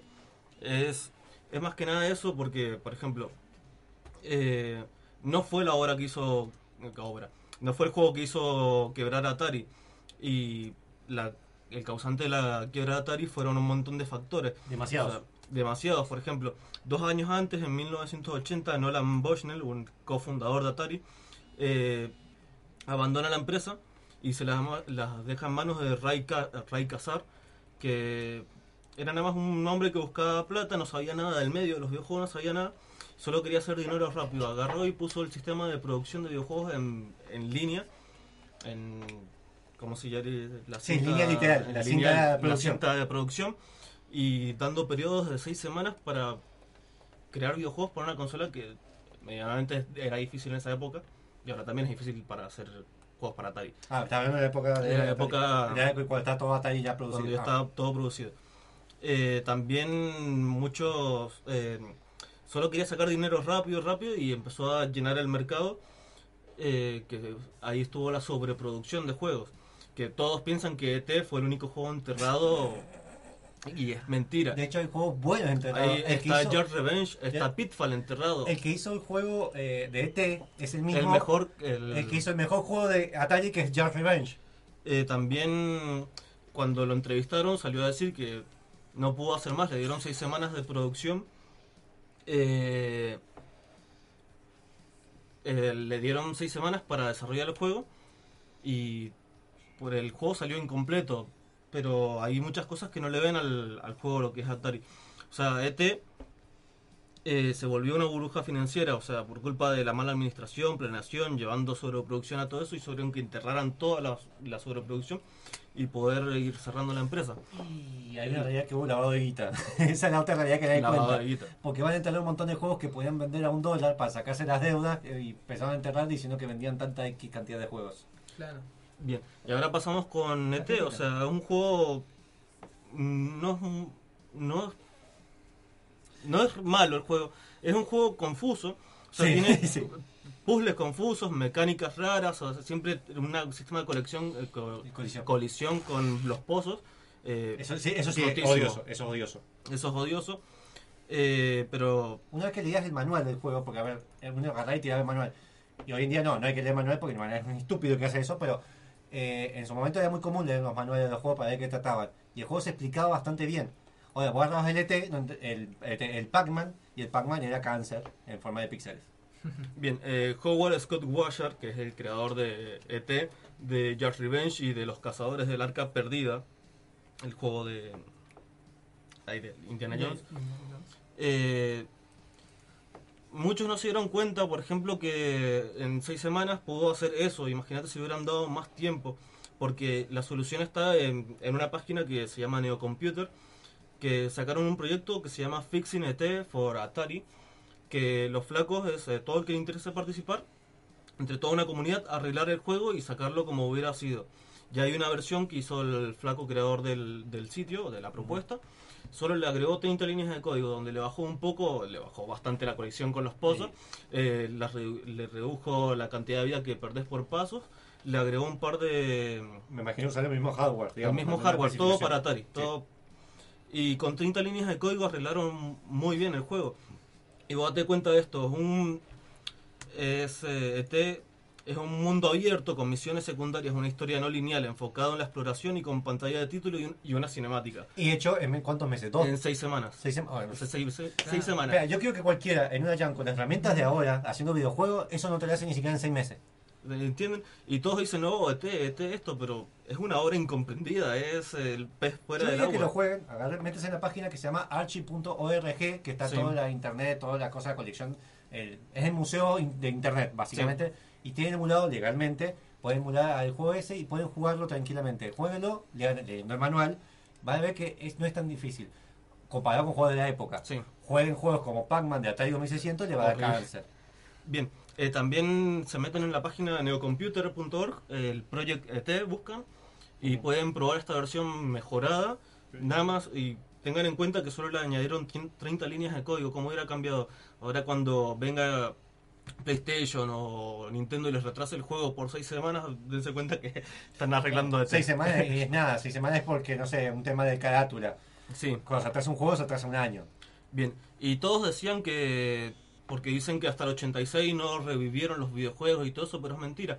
En julio de del 83 en Japón ya se estaba lanzando la Family Computer System.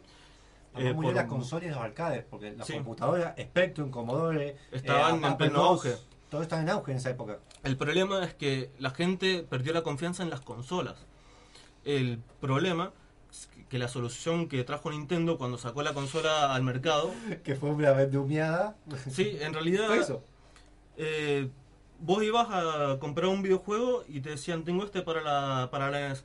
Y vos, ¿cómo te das cuenta que era un juego bueno? Porque tenía el sello de calidad calidad. original Nintendo Seal of No, todos eran buenos, pero bueno, en su mayoría. Era, supuestamente Nintendo hacía que él eh, le mandara, si vos desarrollabas juego, le mandaras el juego a ellos, ellos lo verificaban y se lo aprobaban, lo publicaban. Eh, unos límites que puso Nintendo fue porque Atari era muy abierta, de hecho Activision empezó a publicarlo, fue el primer juicio para... Activision fue la primera first party que hizo Pitfall, empezó a ser muy libre y no, no tenía forma de controlar eso.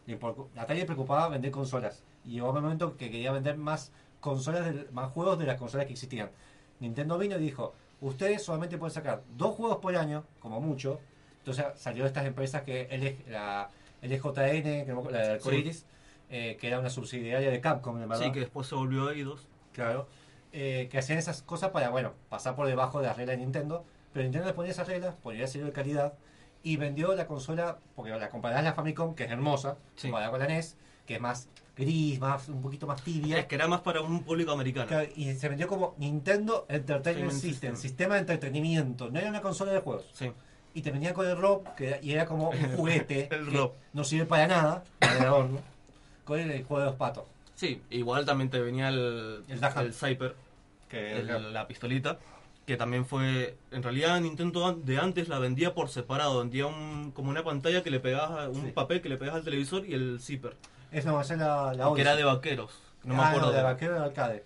Y lo que pasó es que en, en Estados Unidos vendían la Zipper que era anaranjada, que en verdad Sí. fue gris, porque le querían cambiar por temas legales. Y antes de eso, vos ves la Zipper que era en Japón, es una, una revólver de 6 balas. Sí. Claro. Eso sí es bastante directo, que es violento. Claro. Y parecía... Claro, público El- diferente. Y bueno, eh, por ejemplo, Nintendo eh, hizo esas políticas que al final cambiaron un poco el mercado porque vos te ve- veías a Atari y tenías mil consolas piratas para reproducir los mismos juegos de Atari y eso fue lo que le hizo perdiendo. En cambio, Nintendo empezó a aplicar los chips estos, los bloqueos de región y bueno, muchas cosas que fueron cambiando con el tiempo. Pero antes de ir terminando con esto de los 80, quiero hacer un pequeño homenaje porque para el año 86 se la usó en Europa, bueno, con 70% del mercado de videojuegos, eh, ya lo tenía Nintendo.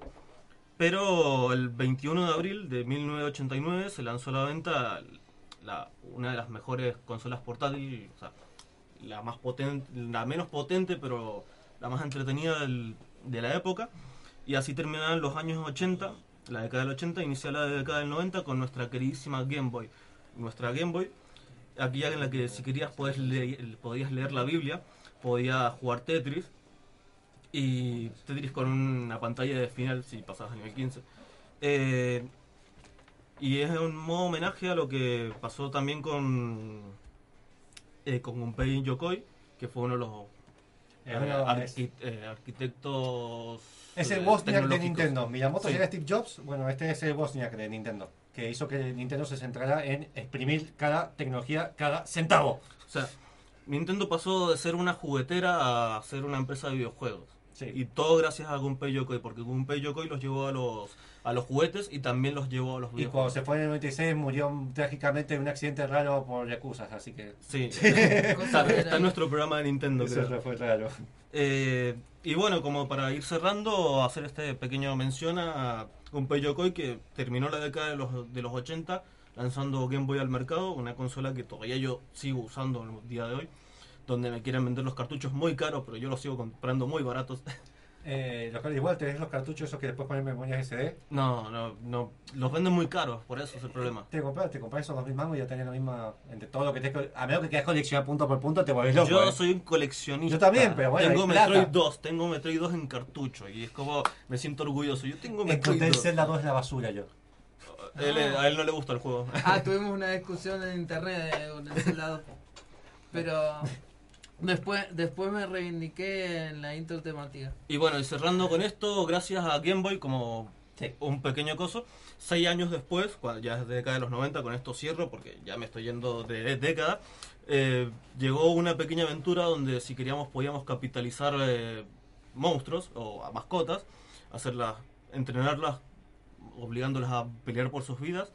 Todo esto que se llamó Monstruos de Bolsillo, o Pocket Monster, o Poqueto Monster, ¿eh?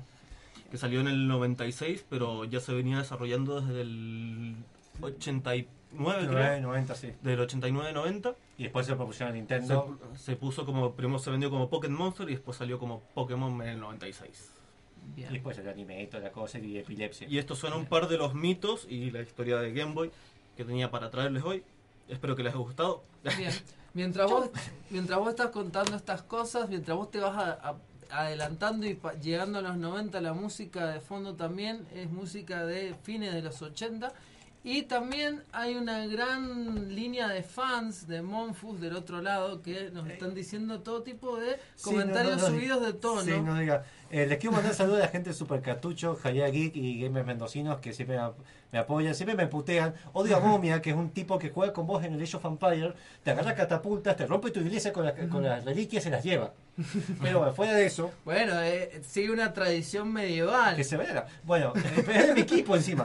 Con la religión uno no se mete, ni de ley. Eh, no sé quién había hecho una pregunta sobre el tema de los manuales que sean como antes. Sí, De- Federico Cara. Eh, lo está bueno por un tema de colección. Hay pocos manuales que son buenos. A ver, Gear Solid 4 o el juego de Earthbound es un ju- juego que tuvo un manual enorme, un libro básicamente Sí. con noticias.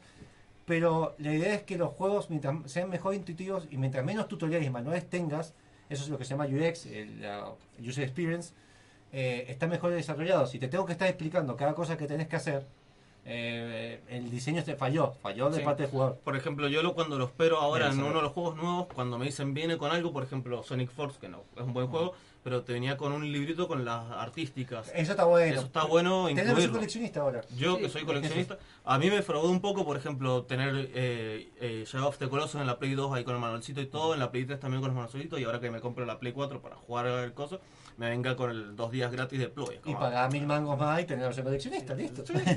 No, no, 2000 complemento. porque estamos en Argentina. Ah, bien. El manual es como un complemento, como algo bonito para tener además del juego. En su momento era necesario, hoy en día no, no, no le presta mucha bola. Así, yo también soy coleccionista, entiendo la frustración, me encanta el manual. De Sí. hecho, he hecho un artículo en Gamer Combate y un video explicando sobre la nostalgia que genera ese, ese tema. Yo tenía mi unboxing del Breath of the Wild y cuando qué saqué el coso y abrí la Sí, caja y no tenía manual fue como... Hay algo que también está bueno relacionado con eso, que eso se ha perdido totalmente, que es el, el eso, esa especie de acertijos o cuestiones que tenías que hacer para, eh, Sí. para desbloquear el juego, para no tener la versión si- la versión pirata, no, no podías entrar al juego, entonces en la caja tenía ciertas indicaciones. Es un sistema de antipiratería que nunca realmente funcionó porque si hay piratería en verdad hay una falta de mercado, así una falta de mercado no cubierto realmente. Te- Dese cuenta que Steam entró, liberó que sea peso argentino y la piratería acá bajó, sigue habiendo, pero bajó muchísimo. Eh, el alcance al desarrollador. Pero algo que también existe es que los juegos, eh, para el que quiera coleccionar, de hecho hay una cosa que se llama Indie Box, que vos, Sí. vos pagás mensualmente te llegan a tu casa, acá en Argentina no sé cómo funciona. No, no, no llega. He escuchado gente que llegó en Buenos Aires. En Buenos Aires, en Buenos Aires me salió gallego.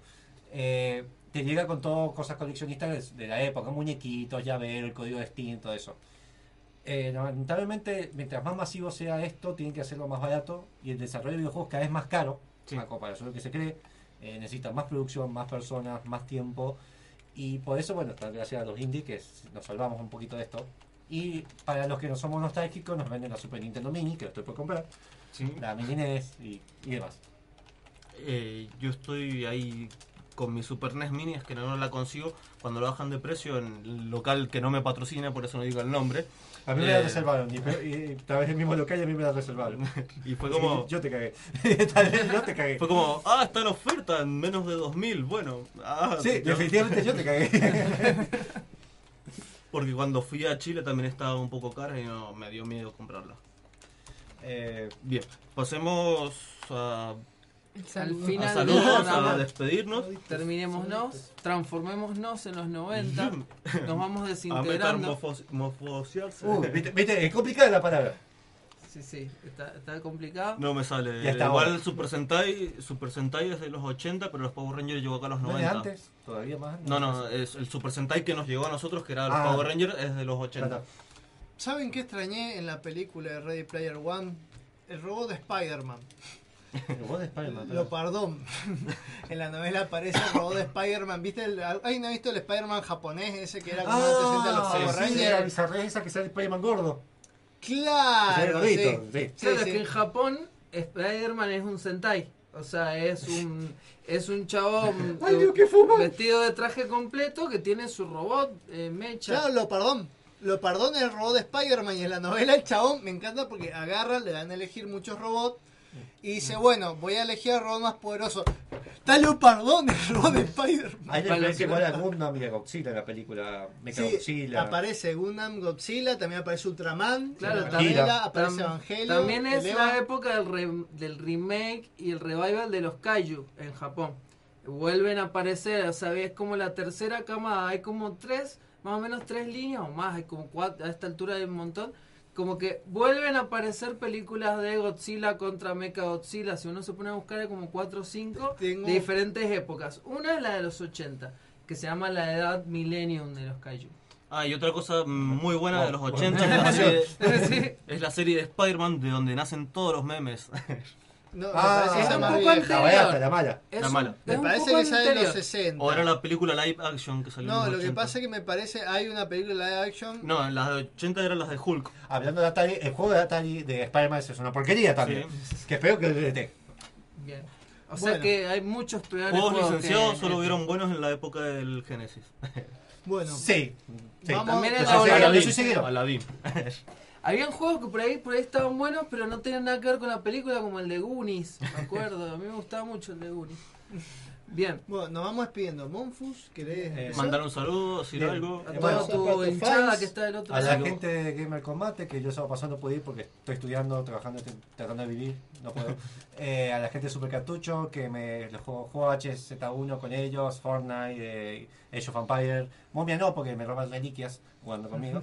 A la gente de Jalia Geek, eh, la gente de, de Gamer Mendocinos, que ahora tienen el evento en mayo. El 6 de mayo, el próximo Que sábado. Voy a ver si puedo ir porque estoy hasta las pelotas. Eh, y recuerden que nos pueden eh, seguir a los sábados a las 7 de la tarde en Gamer Combate. Eh, hablamos 100% de videojuegos. Eh, vamos a ver si este sábado tenemos un especial de Kingdom Hearts. También tenemos que terminar la historia de Sega y demás. Y tenemos la página www.gamercombate.com donde nos pueden seguir, tienen artículos, reviews que hace nuestro corresponsal de Buenos Aires, Petro. Eh, fomentamos mucho lo que es el consumo original de videojuegos eh, para no sacar de piratería y ver que hay otro lado que se pueden conseguir juegos baratos hasta no pagar y consumir legalmente. Descubrir que hay otra cosa que no es Call of Duty todo el tiempo, ni Minecraft, que me gustan, pero no es el único.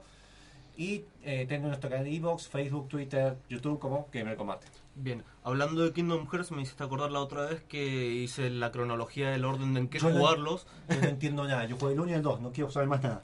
Pero bueno, Así que también ahí queda subido y si quieren escuchar otro programa de la UTN muy recomendado, los dejamos ahora en la reprogramación con Radiorama, donde salgo yo dando la nota de los mejores eventos a los que me puede mandar. Bien, bien. Pero- Pupi haciéndose publicidad a sí mismo es una Los- de las grandes cosas Pupis. de este Es programa. Como Spielberg haciendo Tomambo. Sí, vas, vas a hacer tu, tu programa sobre el Pupi. Eh, Ya lo tuvo. Bueno, eh, me despido así diciendo que yo fui, soy y seré Manuel Pupicatania, su viajero del tiempo favorito, eh, hasta que los acompañe en estos viajes toda la semana. Eh, quiero mandarle un saludo muy bueno, muy buen saludo a nuestra nueva operadora, a nuestro viejo operador que andaba por ahí, Cristian, a nuestro operador que ya no viene, que es el DECA, eh, y a todos los operadores que tuvimos. En la otra vez estuvo la reunión de los Power Rangers de, la operación. Sí, es como ver los Power Rangers rojos, Sí. viste, que todos vieron. Eh, también un saludo a todos los que hacen posible el programa, un saludo a la chica que ganó la taza, que vino más temprano a buscarla. Eh, Bien. recordarles que el jueves, el jueves termina el sorteo del God of War, lo vamos a estar sorteando y si todavía no participan les quedan dos Así o tres días. Chacho, Gustavo, Magic y demás que jueguen, que son de Gamer Combate participen. No tengo PlayStation 4, pero no van a seguir Gamer Combate si no me consigue God of War. Sí, aprovechen, aprovechen que ustedes sí pueden Al pelado con barba. Saludos de Super Cartucho. Bueno, eh, yo soy Angie, Minero Macanji, me despido hasta el próximo lunes. No, Eh, próximo no, el lunes próximo feriado. lunes no, es feriado. Porque tenemos un feriado puente por el Día del Trabajador, así que. Que igual trabajo. que es el martes, pero el lunes, digamos, es feriado. Día no laborable se llama, no feriado. Este. Yo sí laburo. Pequeñas sutilezas del lenguaje.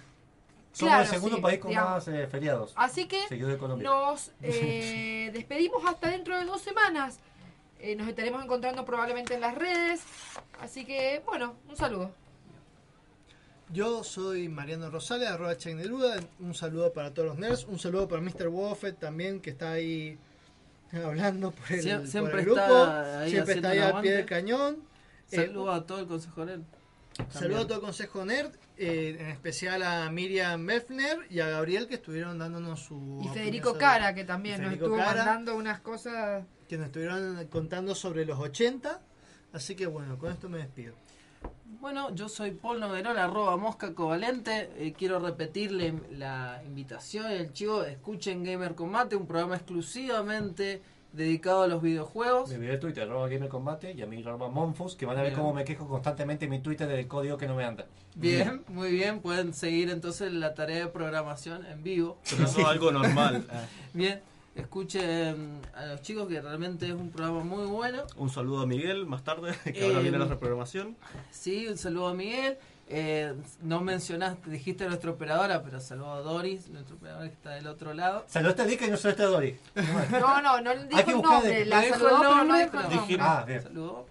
Nuestro, No me acuerdo. Nuestros operadores que son parte muy importante del programa. Quiero mandar un saludo también a Luna, que es la voz que escucharon hoy en nuestra intro temática, que se tuvo que ir, pero bueno, esa voz... Eh, eh, eh, Es la voz que reemplaza a la voz de Presten Juancho. la- presten la atención. porque va a ir, eh, digamos, va a formar parte importante de- del programa. Eso, eso que escucharon. Ahora le vamos a decir Quizás Juancha. se repita, Juancha va a uno ser. nunca sabe. Uno nunca sabe lo que puede pasar en los nerds de la Tierra. Ahora vamos a terminar el programa con la canción que suena al final de una de las grandes películas de los 80, que es El Club de los Cinco, también de, de Huge. Así que si recuerdan esa escena mítica, con esa canción nos vamos. Y esto fue Los Nerds de la Tierra. Nos vemos en, no sé, en los Dos 90, semanas. En dos semanas. A ver si avanzamos de década. ¿Por qué? Porque, Porque los Los nerds heredarán la Tierra. Y a ver si algún día pasamos el himno a tiempo.